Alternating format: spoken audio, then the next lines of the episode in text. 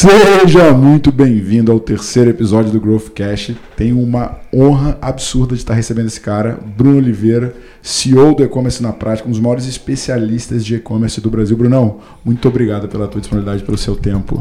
Agradeço pelo convite, meu amigo. Estamos aí, vamos bater um papo sobre business, sobre negócio. Bora!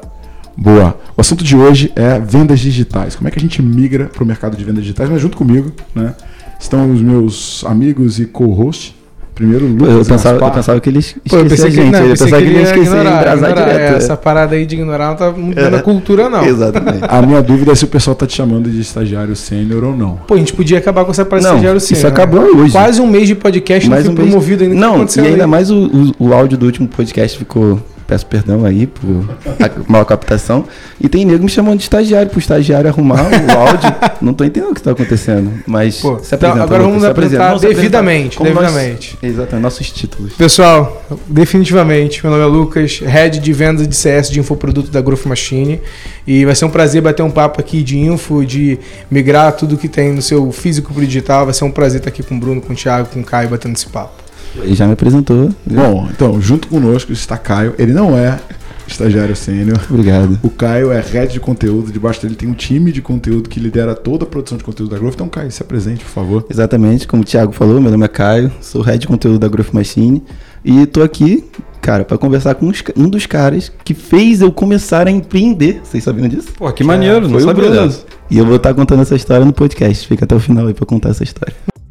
Para, para, para, para. Antes da gente continuar com esse podcast que tá incrível, esse podcast é um oferecimento Pipe Drive. Pipe Drive, a plataforma de vendas multifuncional para aumentar a sua receita. O primeiro CRM criado por vendedores para vendedores. Aumente a sua produtividade e ajude a sua empresa a crescer. O link com 50% de desconto com o cupom da Growth Machine tá na descrição do episódio.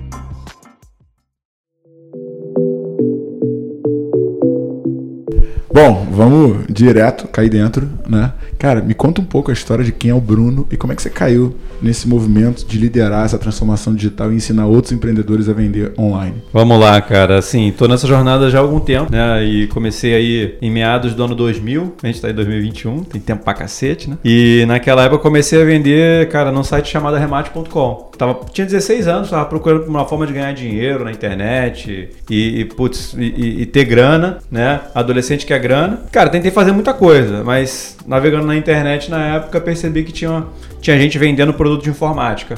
No Arremate, que era o site que eu mais, mais visitava assim.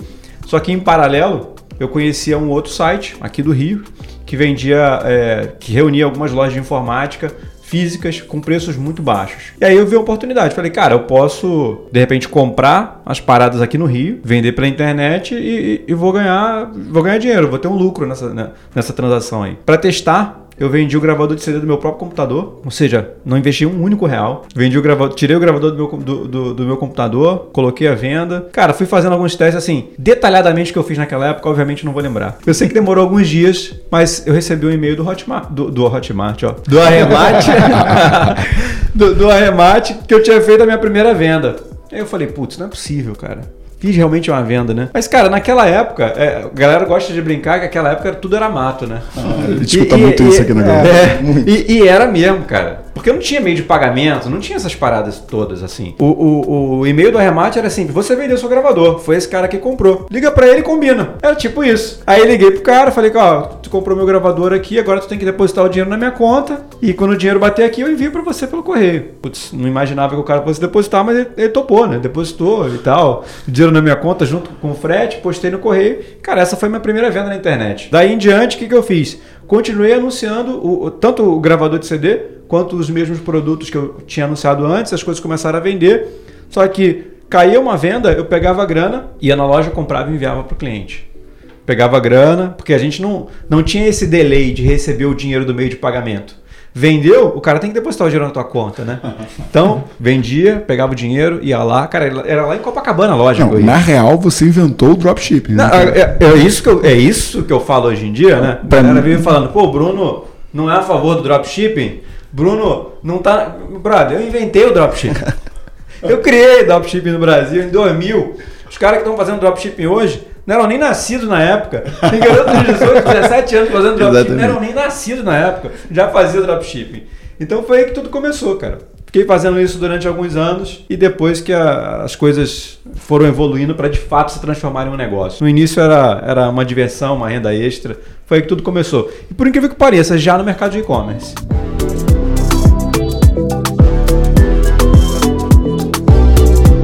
E, Luquinhas, né, você é o protetor né, dos termos complexos e simplificação deles. Né? O que, que é dropshipping? Dropshipping basicamente é você fazer uma venda sem você ter um estoque próprio.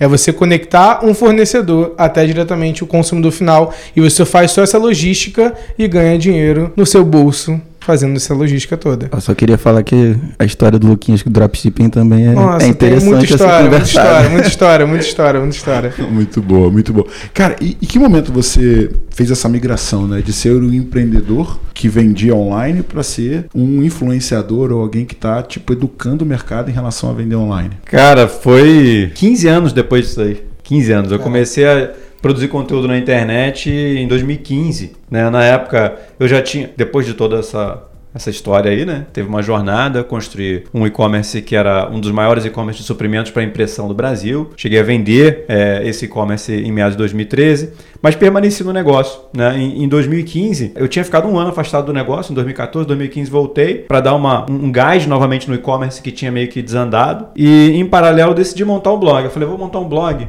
para meio que documentar essas paradas, a gente mostrar para a galera como é que como é que vende pela internet, né? Publicar uns artigos sobre o passo a passo e tal. Literalmente assim, não tinha pretensão de, de fazer uma coisa tipo é hoje. Mas existia uma ideia de que de repente aquilo ali pudesse se transformar em alguma coisa. Eu não sabia o que era. Mas coloquei o blog no ar, comecei a publicar artigos, né? E eram artigos mesmo, não tinha nem vídeo na época, eu não gravava vídeo. Era só, eram artigos, eu compartilhava esses vídeos é, em grupos de Facebook que falavam sobre e-commerce. E a galera começou a curtir, começou a pedir mais, começou a pedir outros conteúdos. Pouco tempo depois eu comecei a receber e-mails de gente querendo, perguntando se tinha curso, se tinha consultoria, se tinha mentoria. Foi daí que eu vi, cara, que isso podia realmente ser um, um, negócio, né? Em janeiro de 2016, eu fiz a primeira turma de mentoria do e-commerce na prática e foi ali que esse negócio, que hoje é o meu negócio principal, começou. Em janeiro de 2016 foi o primeiro real que a gente faturou, né, com o e-commerce na prática. Caramba, que barato, cara, que barato. E, poxa, é, até para quem não conhece o e-commerce na prática, né? O que, que você pode compartilhar com a gente de big numbers? O que, que vocês já fizeram até agora? É, de lá para cá a gente já construiu bastante coisa, né? A gente, cara, se orgulha muito de ter é, trabalhado bastante para poder contribuir para o aumento desse ecossistema que é o mercado de e-commerce hoje. Eu tenho certeza que o e-commerce na prática contribuiu muito para poder fomentar esse mercado e trazer novos empreendedores. Hoje a gente impacta semanalmente mais de 3 milhões de pessoas com o nosso conteúdo, mais de 40 mil pessoas já se certificaram com nossos treinamentos. É, no último levantamento que a gente fez no ano passado, os nossos alunos estavam gerando mais de 2 bilhões de reais em vendas por ano. Então são números assim bem significativos que é, a, a, nossa escola trouxe é, de capacitação para o mercado, né? trouxe de, de coisa positiva para o mercado de e-commerce. Independente de tudo isso que a gente já fez, acho que tem muito mais para a gente fazer. Né? Acho que a gente tem ainda um cenário onde o, o, o comércio digital ainda é cerca de 10% do total do varejo. Então a gente tem muito a crescer e a gente só vai conseguir crescer com mais capacitação, com mais educação e o comércio na prática está aí para isso. Cara, muito legal, Luquinha, você vê, né, cara? Hoje em dia a gente tem um, um, problema, né? Que o que se prolifera de pseudo-especialista que nunca vendeu um centavo online, o cara começa a querer dar aula. Tu vê o, background do Bruno antes de dar a primeira mentoria, né, cara? Não, não só isso. O pessoal, poder gerar autoridade, anuncia um produto do Mercado Livre, compra dele mesmo e fala, fiz minha primeira venda. Não é nada, cara. Mentiroso. e, e, e, outra coisa que eu acho muito legal, que é um movimento que, né, poxa, a gente estava até, até falando antes de ligar o áudio e tal, da gente ver outros né, especialistas começando esse processo de ir para um business de equity né, e não ir para um business de caixa, né, que, que eu poderia ser Thiago Reis e você poderia ser o Bruno Oliveira e não existir nem Growth Machine nem e-commerce na prática. Né? Você tomou essa decisão desde o início? Em que momento você viu ali que, que era um negócio que poderia ter mais valor se não ficasse apenas no teu nome? E você está muito mais avançado que a gente em relação a isso. Né? O teu canal do YouTube já tem várias pessoas do teu time produzindo conteúdo, né? Tem. Nós fomos o... Assim, não sei se exatamente foi o primeiro, mas de todos os canais de pessoas que eu conheço e que eu acompanhava, nós fomos o primeiro canal que abriu as portas né, para outros especialistas, principalmente pessoas do time, produzirem conteúdo. As pessoas tinham muito é, um, uma mentalidade que eu considero errada de que se elas empoderassem outras pessoas, essas pessoas poderiam acabar saindo e, e virarem concorrentes em, em, em si. Assim, eu nunca pensei por esse lado. Eu sempre achei que, enquanto fosse eu, isso não seria um business. Seria eu. Cara, não tenho, não tenho a mínima pretensão de ser o maior autônomo da internet. Eu quero ser um, empresário, eu quero ter um business que realmente tenha valor. Né? Não importa se eu tô trabalhando naquele momento ou não. Né? Hoje, cara, eu tenho certeza que o que a gente tomou de decisão lá atrás faz sentido, tá gerando tanto valor para o negócio, para o mercado, para todo mundo. E breve a gente vai, vai ter mais dados para poder compartilhar sobre isso. Isso é muito legal, cara. E, e é engraçado, né? Vocês devem estar reparando que minha voz está um pouco diferente, né? Só um pouquinho. Que histórias, histórias. Histórias aconteceram no final de semana. Histórias, muitas histórias, dias de luta e dias de glória. A tua também não tá normal, não. É, a tua também não tá. A minha tá melhor. tô melhorando, tô melhorando. Mas a gente está voltando do nosso takeover, né, que é o nosso evento anual de planejamento estratégico. Muitas vezes, quando a gente se posiciona, né, para produzir conteúdo, para influenciar o mercado, a gente atrai coisas boas, mas atrai coisas ruins também, né? Eu diversas vezes fui criticado como pseudo guru, pseudo especialista e cada vez que eu pego meu celular, cara, e paro para falar, seja para gravar um stories ou para gravar um podcast como esse, eu sei que tem 60 pessoas do outro lado que conhecem os bastidores, saca? E, e aquilo que eu falo aqui, eu tenho uma responsabilidade muito grande, porque não adianta eu contar uma história pro mercado e o meu time ver que isso que eu tô falando não é realidade. Entendeu? E a minha visão, cara, por que, que a gente faz um investimento tão alto como esse num takeover de parar? Cara, você imagina, 60 pessoas, 4 dias num hotel em Búzios e tal, quanto que não foi de dinheiro? Se eu botasse essa grana em mídia paga, né? Um retorno, retorno. nosso, nosso ROI mínimo é 5 vezes, então assim, né? Teria multiplicado por 5. Mas como a gente tá num jogo de longo prazo, né? E é difícil você ter visão de longo prazo, porque a maioria das pessoas são muito imediatistas, querem resultado para amanhã. A gente entende que vale a pena tomar decisões difíceis que vão tornar a tua vida melhor no futuro. É, cara, assim, não só decisões difíceis, assim, uma decisão pro ano que vem, quando vocês forem fazer, aluga minha casa em Búzios ao invés de um hotel. Opa, Caraca, mas aí E, eh, cabe a gente- a 60 casa- pessoas? que a casa agradece. Ah, então, Não, olha, não, não. Só- lá, só- a gente 150. só aluga se ele convidar a gente pra fazer um test drive lá antes. É, exatamente. Abriu as portas, semana em Búzios. Mas-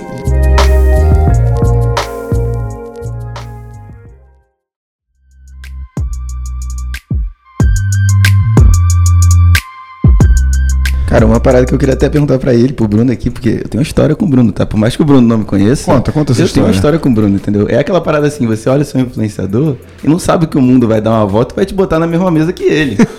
entendeu? Mas isso acontece. Tô falando aqui, pode ser em torno de 1,5% das pessoas isso acontece, mas hoje tá acontecendo. Mas antes de eu entrar nesse assunto da, da minha história com o Bruno, é, eu queria fazer uma pergunta pro Bruno na questão de imediatismo, né? Na relação que, tipo assim, muita gente que cria e-commerce, que cria uma, até seja uma loja física, é, acham que existe uma fórmula mágica no mercado. E eu queria saber do Bruno, tipo assim, um passo a passo pra começar esse mundo, entendeu? Porque, tipo assim, muita gente acha, ah, eu vou abrir uma loja de e-commerce, vou botar meu, meu produto lá, vou botar um produto abaixo de todo o mercado, vou rodar um tráfego pago, vou gerar demanda e as pessoas vão comprar. Mas não é bem assim que a banda toca, né, Bruno? Não, e até mais do que isso, assim, como é que é a taxa de sucesso e insucesso nesse mundo? É, isso aí é, é parte do processo, né? Esse é um playbook aí que, obviamente, todo mundo passa, mas esse lance do, do- do imediatismo, cara, ele é muito importante a gente falar isso, porque a maioria das pessoas que estão empreendendo, elas querem tudo pra ontem, né? Elas querem é, tudo pra para ontem, tudo pra agora, e, e quando você fala em investir pra longo prazo, e o longo prazo que a galera acredita é seis meses, um ano, ninguém quer, ninguém quer esperar, né? Assim,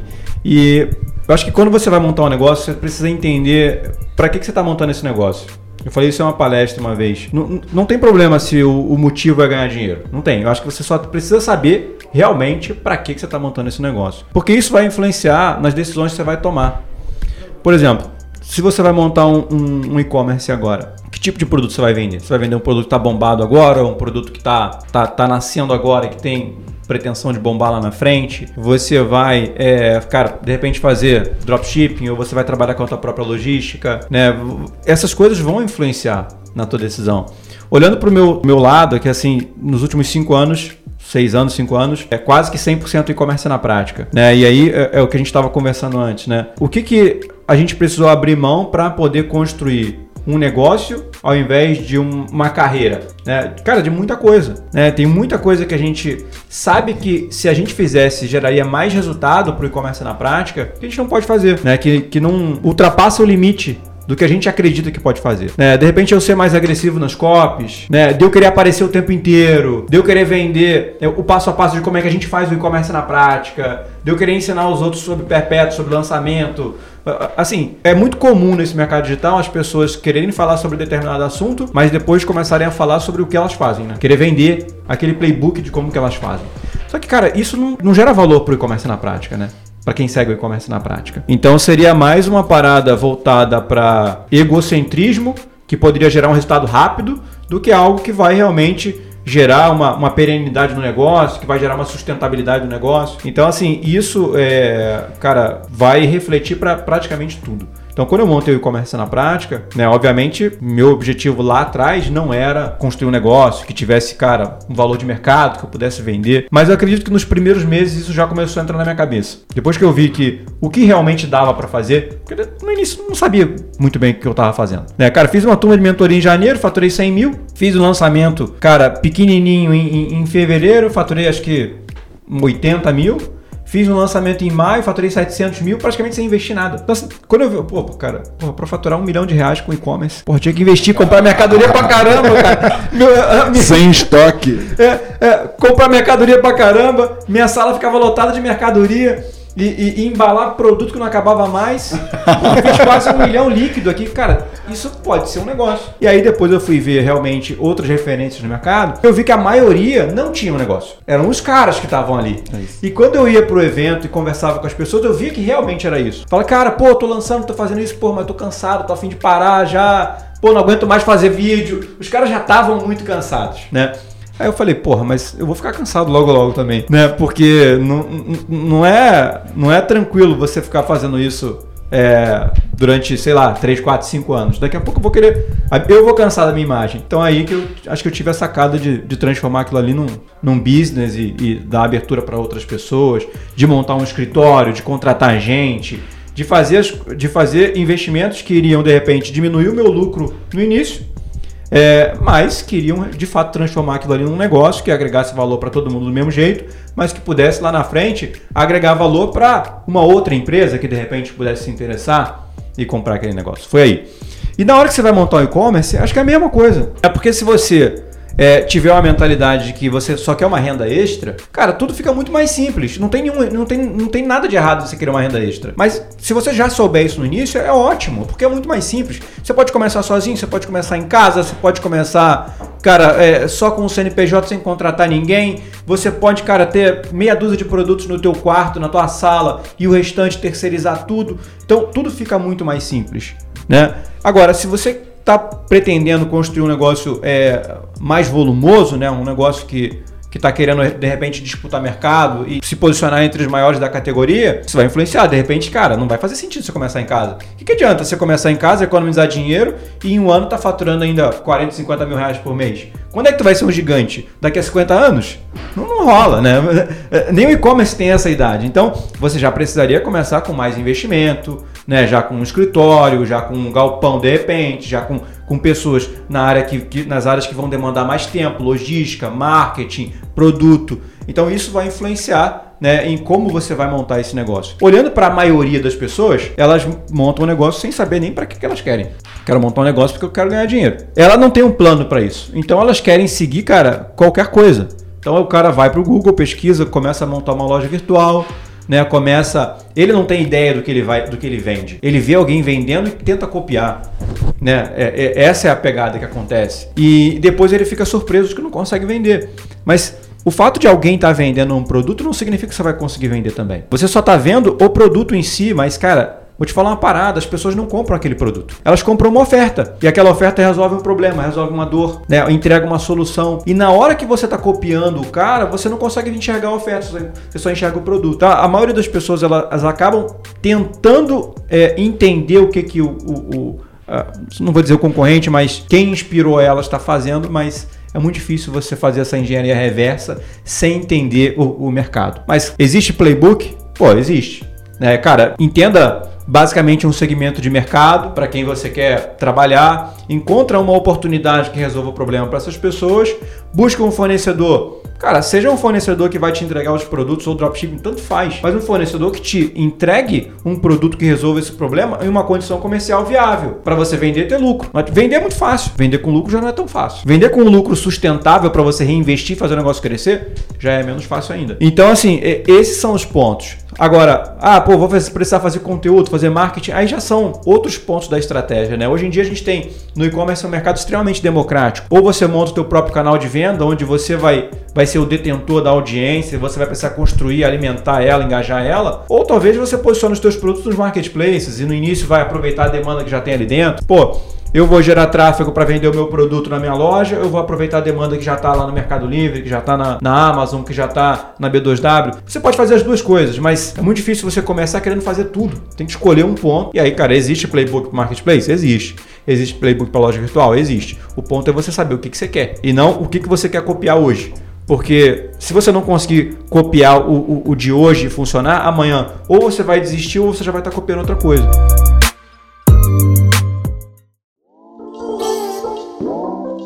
Eu, eu, eu, queria te perguntar isso porque assim, teu e-commerce deu certo, não deu certo? Quanto você ganhou dinheiro? Você ficou Cara, rico, ficou pobre? a gente Como é que foi pô, a gente vai entrar nessa conversa. A conversa é muito triste pra mim, mas a gente pode, a gente pode, mas não, a gente pode entrar. Você tem um especialista não, na a gente frente, pode, cara. Cara, então, você quer que eu conte essa história agora, né? Eu, eu tive quase que o mesmo sonho do Bruno. O Bruno aí queria investir, ganhar com 15 anos, queria ganhar seu dinheiro próprio, mas eu demorei mais um pouquinho. Eu comecei a querer empreender ali com. Sempre tive uma cabeça muito empreendedora, mas eu quis mesmo falar, cara, preciso fazer minha renda, eu não consigo mais viver com meus pais, tudo mais, dependendo da renda dos meus pais. Acho que ali em torno com 17, 18 anos eu falei, cara, vou montar minha loja. Só que eu não sei nada como eu monto uma loja virtual. Não sei, não tenho noção. Onde é a melhor universidade para os burros hoje em dia? YouTube. Fui pro YouTube e eu lembro, acho que o primeiro vídeo que eu vi do Bruno foi como começar o seu e-commerce, sete dicas que vão te fazer é, dar certo. sobre isso. É, exatamente. São, foi um how-to lá que eu vi é. do Bruno. E foi um vídeo ali que eu falei, caraca, cara, dá pra ganhar dinheiro com isso. E se eu seguir o passo desse cara, talvez eu consiga ter o meu sucesso. Comecei a ver o vídeo. Cara, eu acho que eu vi todos os teus vídeos do YouTube. Não é possível. Eu acho que eu vi todos, todos. E foi tipo assim, fui vendo playlist, playlist, playlist, playlist. Vi todos.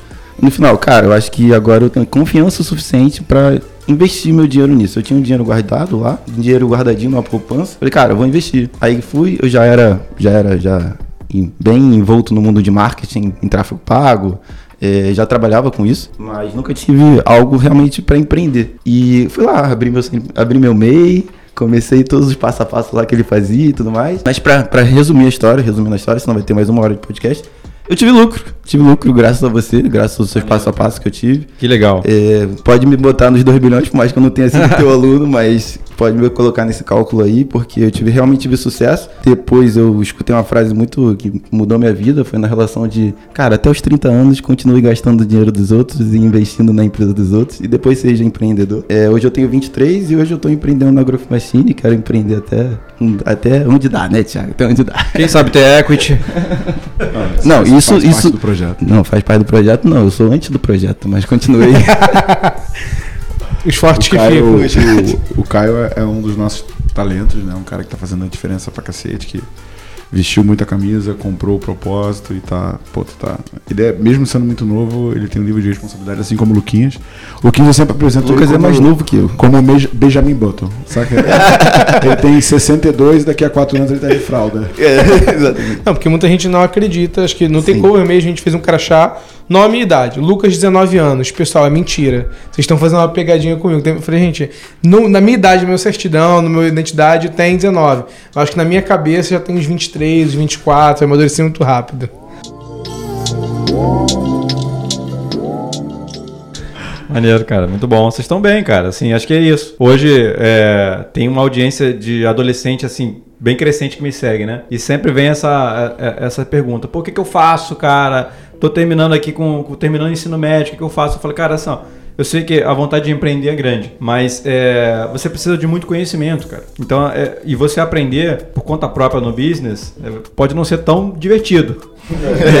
não, não foi, não foi divertido. Pode não ser tão foi divertido. Caro. É. Então você de repente consegue aprender trabalhando num negócio e ainda sendo pago por isso. E você procura um, um lugar que vai te valorizar, que vai te dar é, chance de crescer, de aprender E eu tenho certeza que quanto mais tempo passar, mais preparado você vai estar para empreender. É por aí. Esse é o caminho mesmo. Não, eu ia fazer uma pergunta, porque, tipo assim, acredito que grande parte das pessoas que estão escutando o podcast aqui hoje é, tem dois tipos de pessoas, né?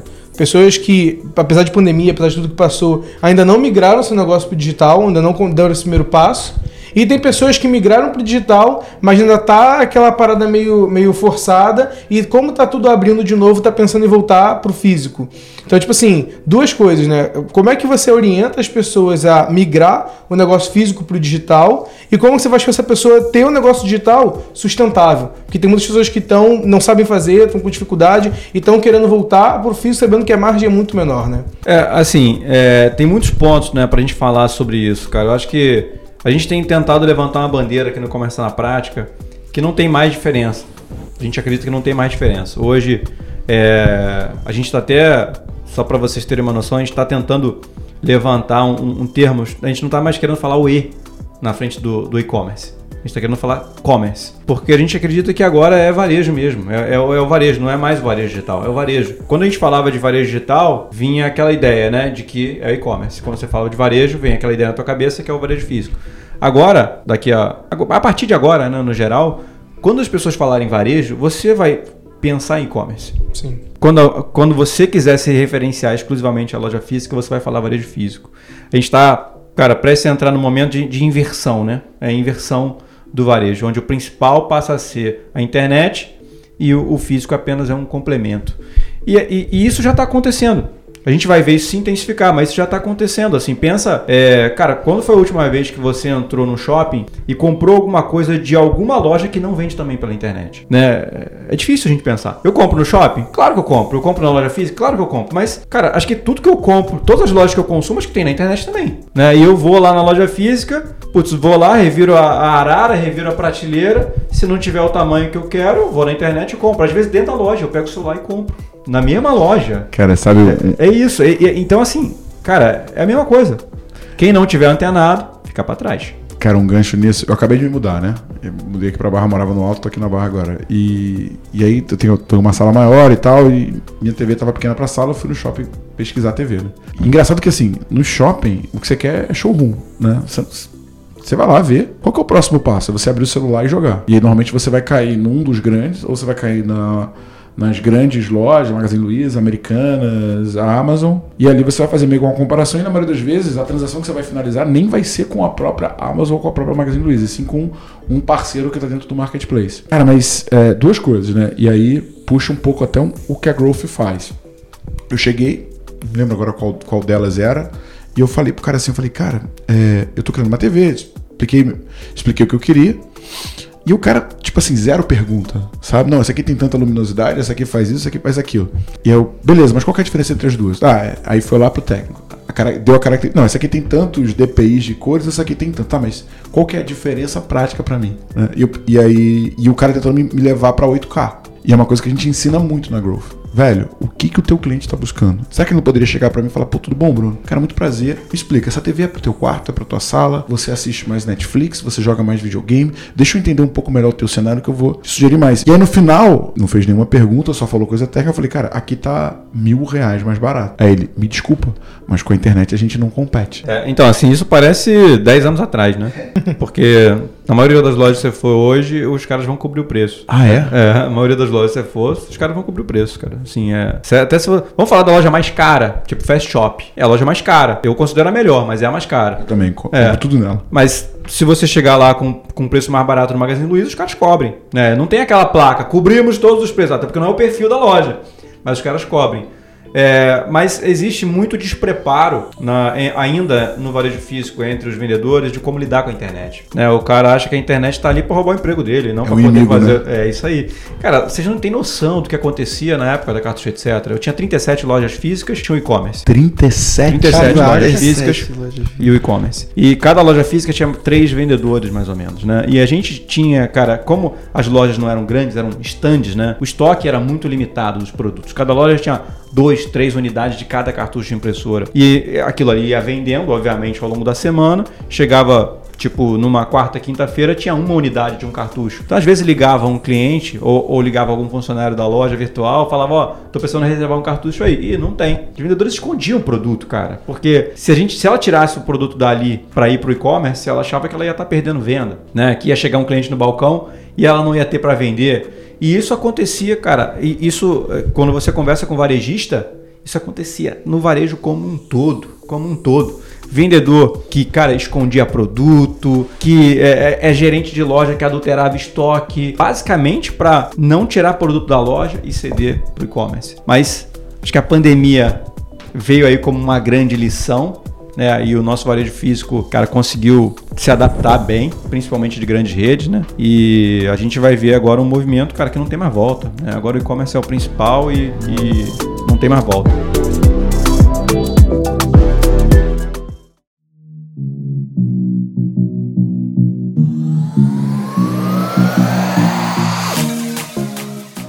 Brunão, cara, e qual que é a tua visão em relação ao marketplace? Cara, tem, um, tem uma série no Netflix, não sei se você assistiu, chama. É, em português seria Ato Patriota. Que é um. não. Cara, assiste, mano. É um indiano, só que o cara é, é tipo um, um talk show, ele no palco sozinho, e ele sempre analisa um negócio, sabe?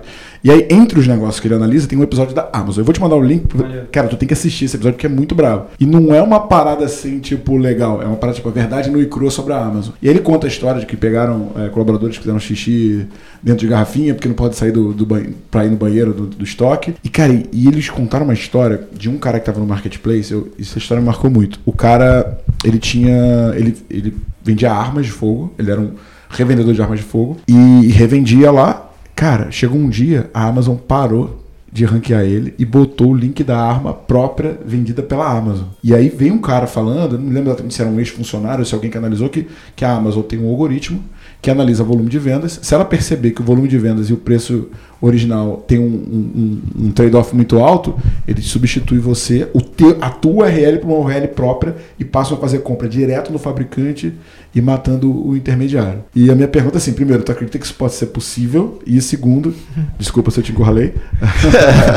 e segundo, é, o cara que está começando um e-commerce, ele tem um risco de, tipo, quando ele vai para um marketplace, ele passar por uma situação dessa, porque é aquela história de você montar a tua casa no terreno dos outros, né? Sim, assim, acho que se tratando de algoritmo, acho que tudo é possível, né? Acho que o, o algoritmo que é feito para gerar mais lucro, acho que tudo é possível. É, agora, acredito que tenham sido casos pontuais, porque é, é antiético né? Seria muito antiético. Olhando para a maturidade de negócio dos marketplaces hoje em dia, eu acho pouquíssimo provável que isso aconteça. Existe risco? Claro que existe risco. Né? Principalmente se você for vender é, em marketplaces que já tem uma tradição em trabalhar com aquele produto, com aquela linha de produto. Né? Então, é, talvez você esteja vendendo um produto, seja novidade que o marketplace por conta própria ainda não venda, mas ele vai começar a vender. E talvez não seja porque você está vendendo lá. Talvez ele já começaria a vender de fato. É, mas isso obviamente pode acontecer, mas o risco é mínimo. Assim, é, a gente tem, a maioria das, vou dizer a maioria, mas grande parte né, do, dos e-commerce relevantes hoje com marketplace no Brasil são empresas de capital aberto e a gente vê essas empresas sempre nos relatórios aos acionistas e aos investidores valorizando o número de sellers, né, valorizando é, a, a, forma como o, o, os sellers estão saudáveis e, e vendendo de forma regular e o mercado acompanhando bem isso. Acho que é um caminho sem volta, né? E, cara, se você. Você já foi varejista? Não, não né? fui. Pois é, então. A vida do varejista ela não é tão fácil. Né? Porque você tem que comprar produto, você tem que estocar, você tem é, que cara, cuidar do transporte e a gente tem problema de roubo de carga no Brasil. É, você tem que emitir nota, você paga imposto sobre essa nota. Muitas das vezes esse imposto é bitributado porque o produto já veio com substituição tributária.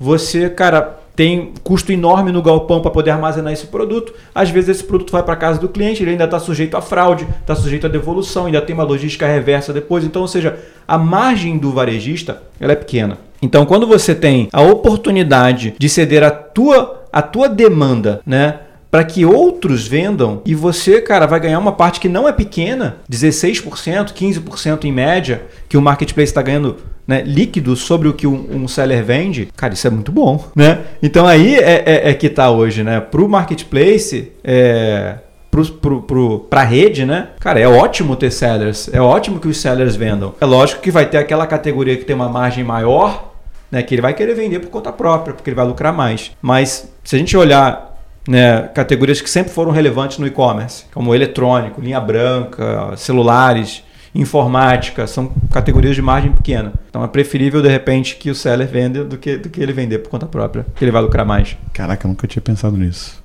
Irado, irado. Ele já falou isso em vários vídeos já. Cara, eu nunca tinha pensado nisso. Cara, assim, pra gente ir aí pra reta final. Estratégias de Black Friday. Black Friday, de fato, é algo que existe, é real, é, é o dobro pela metade do preço. Como é que é isso e o que, que, você daria de dica pra galera que tem um e-commerce e quer explorar esse momento? Não, existe, existe. A gente teve realmente momentos de que afetaram a credibilidade da, da Black Friday há 10 anos atrás. Mas, cara, foi um momento muito doloroso. Acho que o mercado aprendeu muito com aquilo ali. E isso, cara, até volta a se repetir, mas em casos muito pontuais. Assim, Black Friday realmente é uma data de descontos, onde as pessoas conseguem economizar bastante. É, e assim, as dicas são as de sempre, né, que eu dou.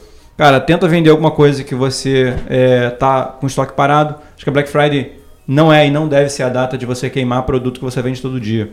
Você tem que queimar, queimar produto que está parado, está encalhado. Você tem que transformar é, dinheiro imobilizado em estoque em grana. Né? Esse é o ponto poderoso da Black Friday. Agora, não dá mais tempo de fazer isso é, agora, a gente já está muito em cima, mas fica a dica para o próximo ano. Assim como você tem dinheiro parado em estoque, que você pode queimar na Black Friday, o teu fornecedor também tem. E ele não faz Black Friday, porque ele não atende ao varejo. Então se posiciona antes, alguns meses antes, e cara, faz uma parceria. Cara, o que, que você tem encalhado aí que eu posso vender na Black Friday e a gente de repente rachar é, o, o, lucro, né? Ou você me fazer a preço de custo, ou você me fazer mais barato do que o custo.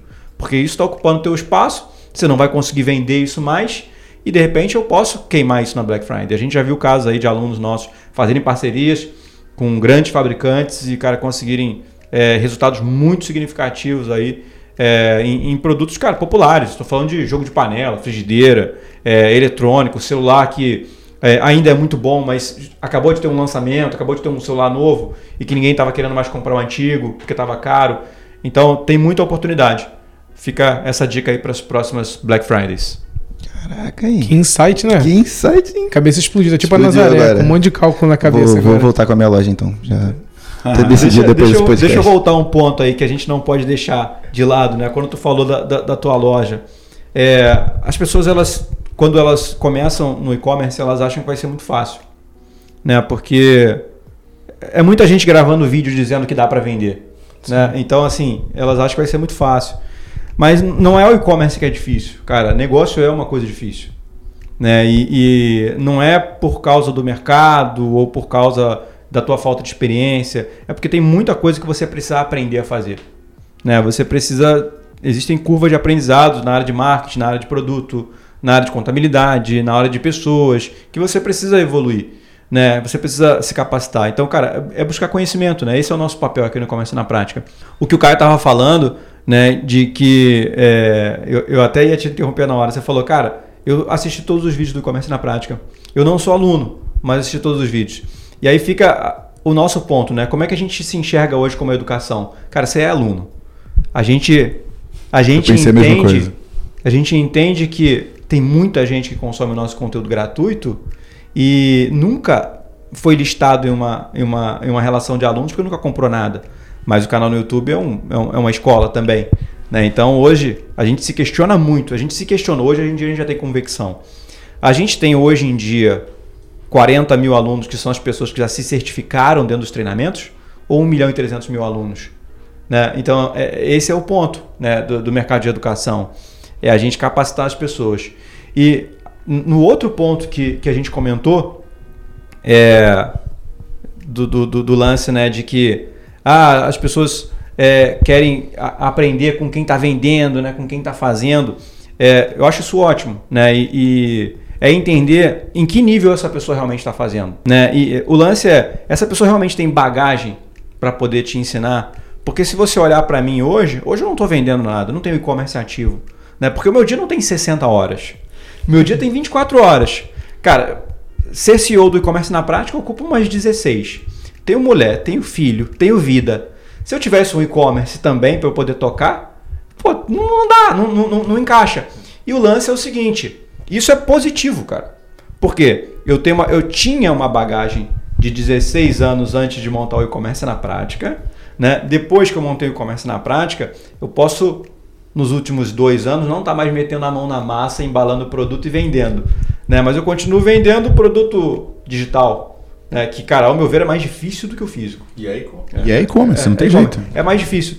Né? Pode parecer, ah, não, é muito mais fácil, não tem estoque. Cara, estoque é, é, é bullshitagem.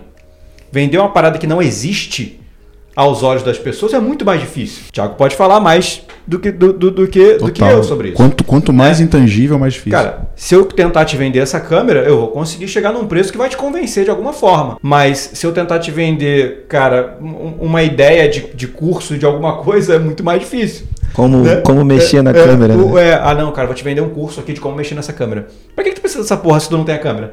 Né? É, nada. Então, assim, é, vender o intangível é muito mais difícil. Mas o ponto que eu queria chegar é o seguinte: é, hoje as pessoas estão muito criteriosas com isso. Cara, eu quero aprender vendas com o cara que está vendendo todo dia. Ah, eu quero aprender finanças com o cara que está é, é, cara, fazendo finanças todo dia.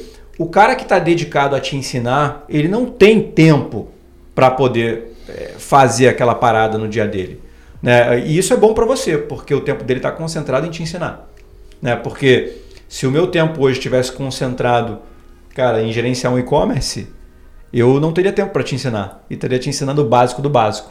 Acho que essa, essa é, uma, é uma sacada. Para, cara, tentar fomentar ainda mais o mercado de educação. Né? Não tem onde você. Você não vai conseguir chegar a lugar nenhum sem educação, sem se capacitar. E não é para você remeter aquela educação básica que você teve na escola, que você não usava para nada. Não. Cara, uma parada que realmente você aprende, né? você absorve e você já está executando no dia seguinte. Então esse é o ponto, cara. Eu não estou falando só de e-commerce, estou falando de qualquer coisa. Né? Então, é, antes de tentar entender se aquela pessoa está realmente fazendo, está vivendo aquilo ali no dia a dia, primeiro entende o que, que ela viveu lá atrás. Né? E tenta trazer isso para o teu dia a dia. Porque se ela não tiver dedicada hoje em dia a te ensinar, provavelmente ela não vai conseguir te ensinar. Ela não tem metodologia, ela não tem, é, ela não tem expertise para poder passar. A gente tem o NP Prime, né, que você tem um curso lá. E lá no NP Prime a gente traz muitos especialistas de mercado né, para poder dar aula. A gente traz, traz o CEO de um grande e-commerce, o CMO de um outro grande e-commerce para poder dar aula. Só que, como eu conheço muito bem o mercado, eu falo, cara, esses caras não vão ter curso no, no, no NP Prime. E as pessoas ficam sem entender. Pô, mas por que não? Por que tu não, não quer um, um, um, curso do CMO do Magalu, por exemplo? Porque esse cara não tem metodologia. Ele, ninguém vai conseguir assistir o curso dele.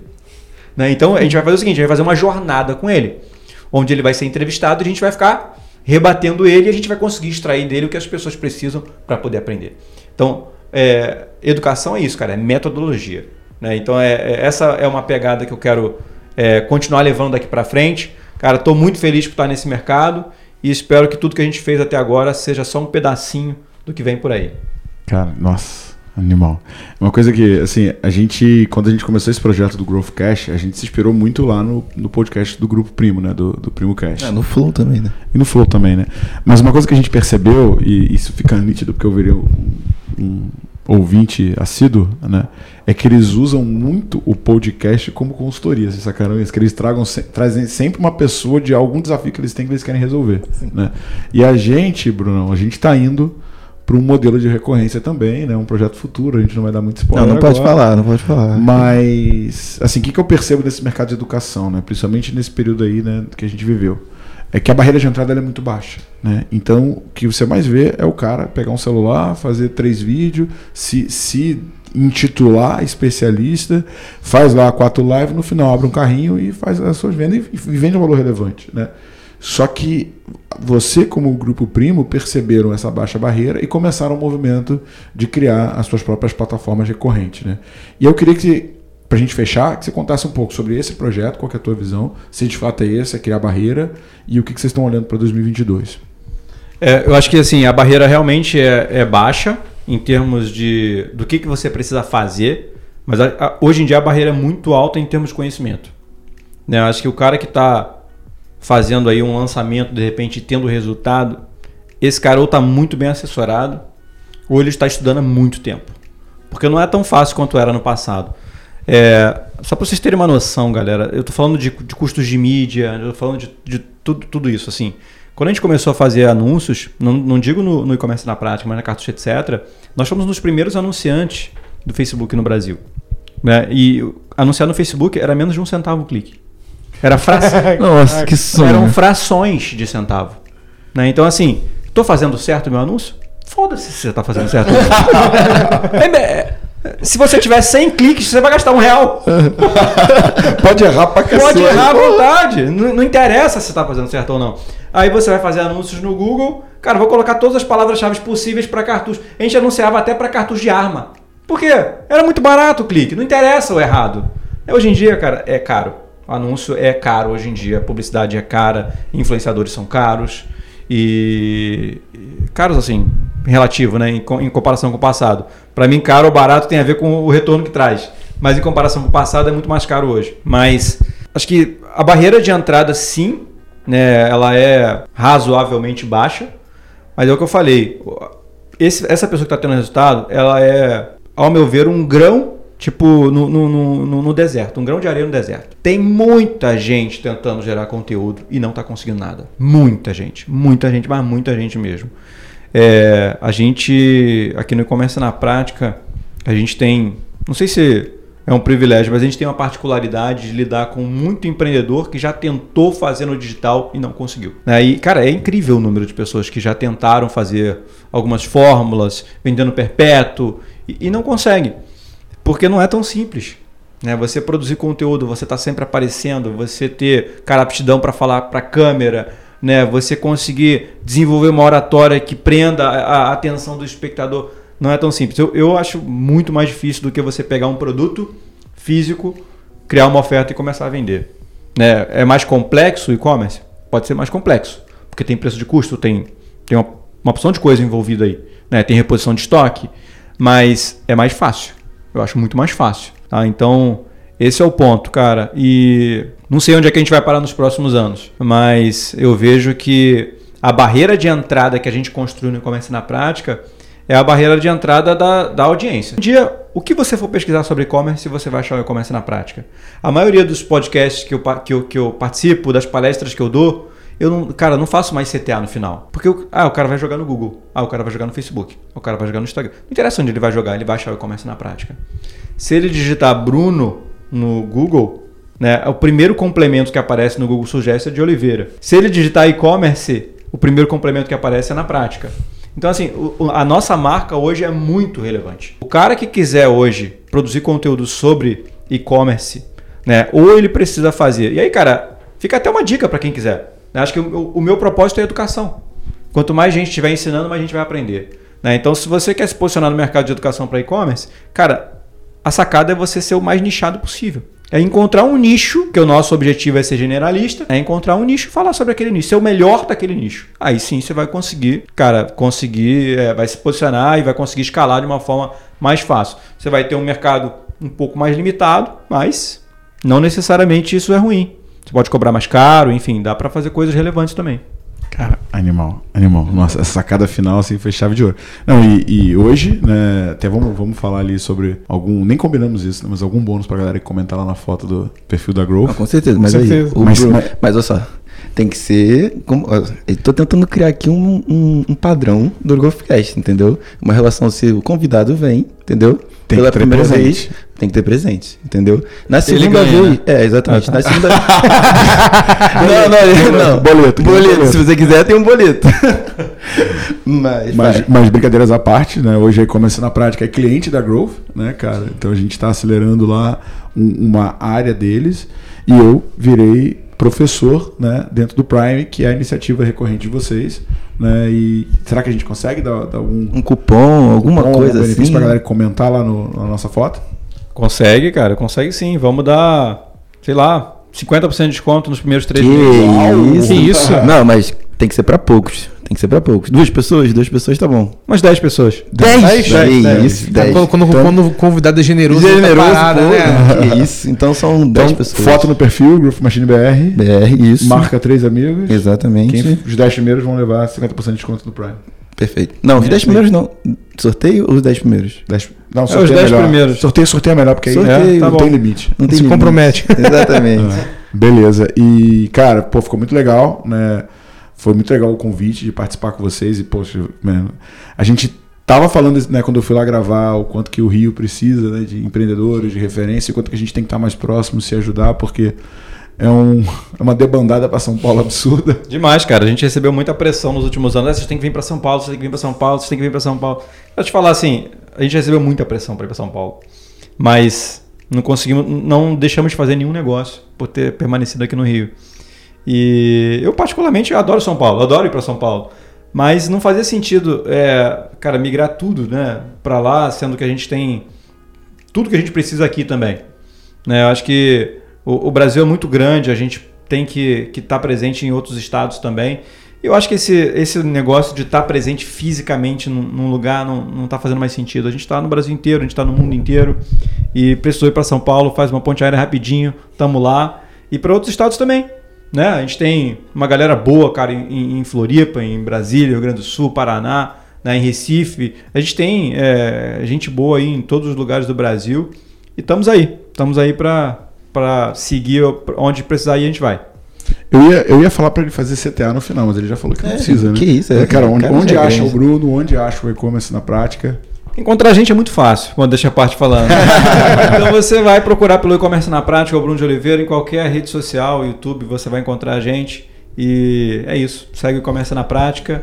E se você quiser mais informações, acesse o nosso site lá. Tem treinamentos, conteúdos, tudo que você precisa para evoluir você e o teu negócio. É, A gente tá. Ô, Lucas, a gente precisa entrar em contato com o pessoal de marketing do Bruno aí, porque esse SEO aí tá gritando Caraca, mesmo, não, gostei, gostei Porque a primeira aí. coisa que eu botei no YouTube aqui realmente foi o cara que apareceu, mano. Testamos na prática. É isso aí, galera. Até o próximo Growthcast. Valeu, gente. Valeu. Valeu, valeu.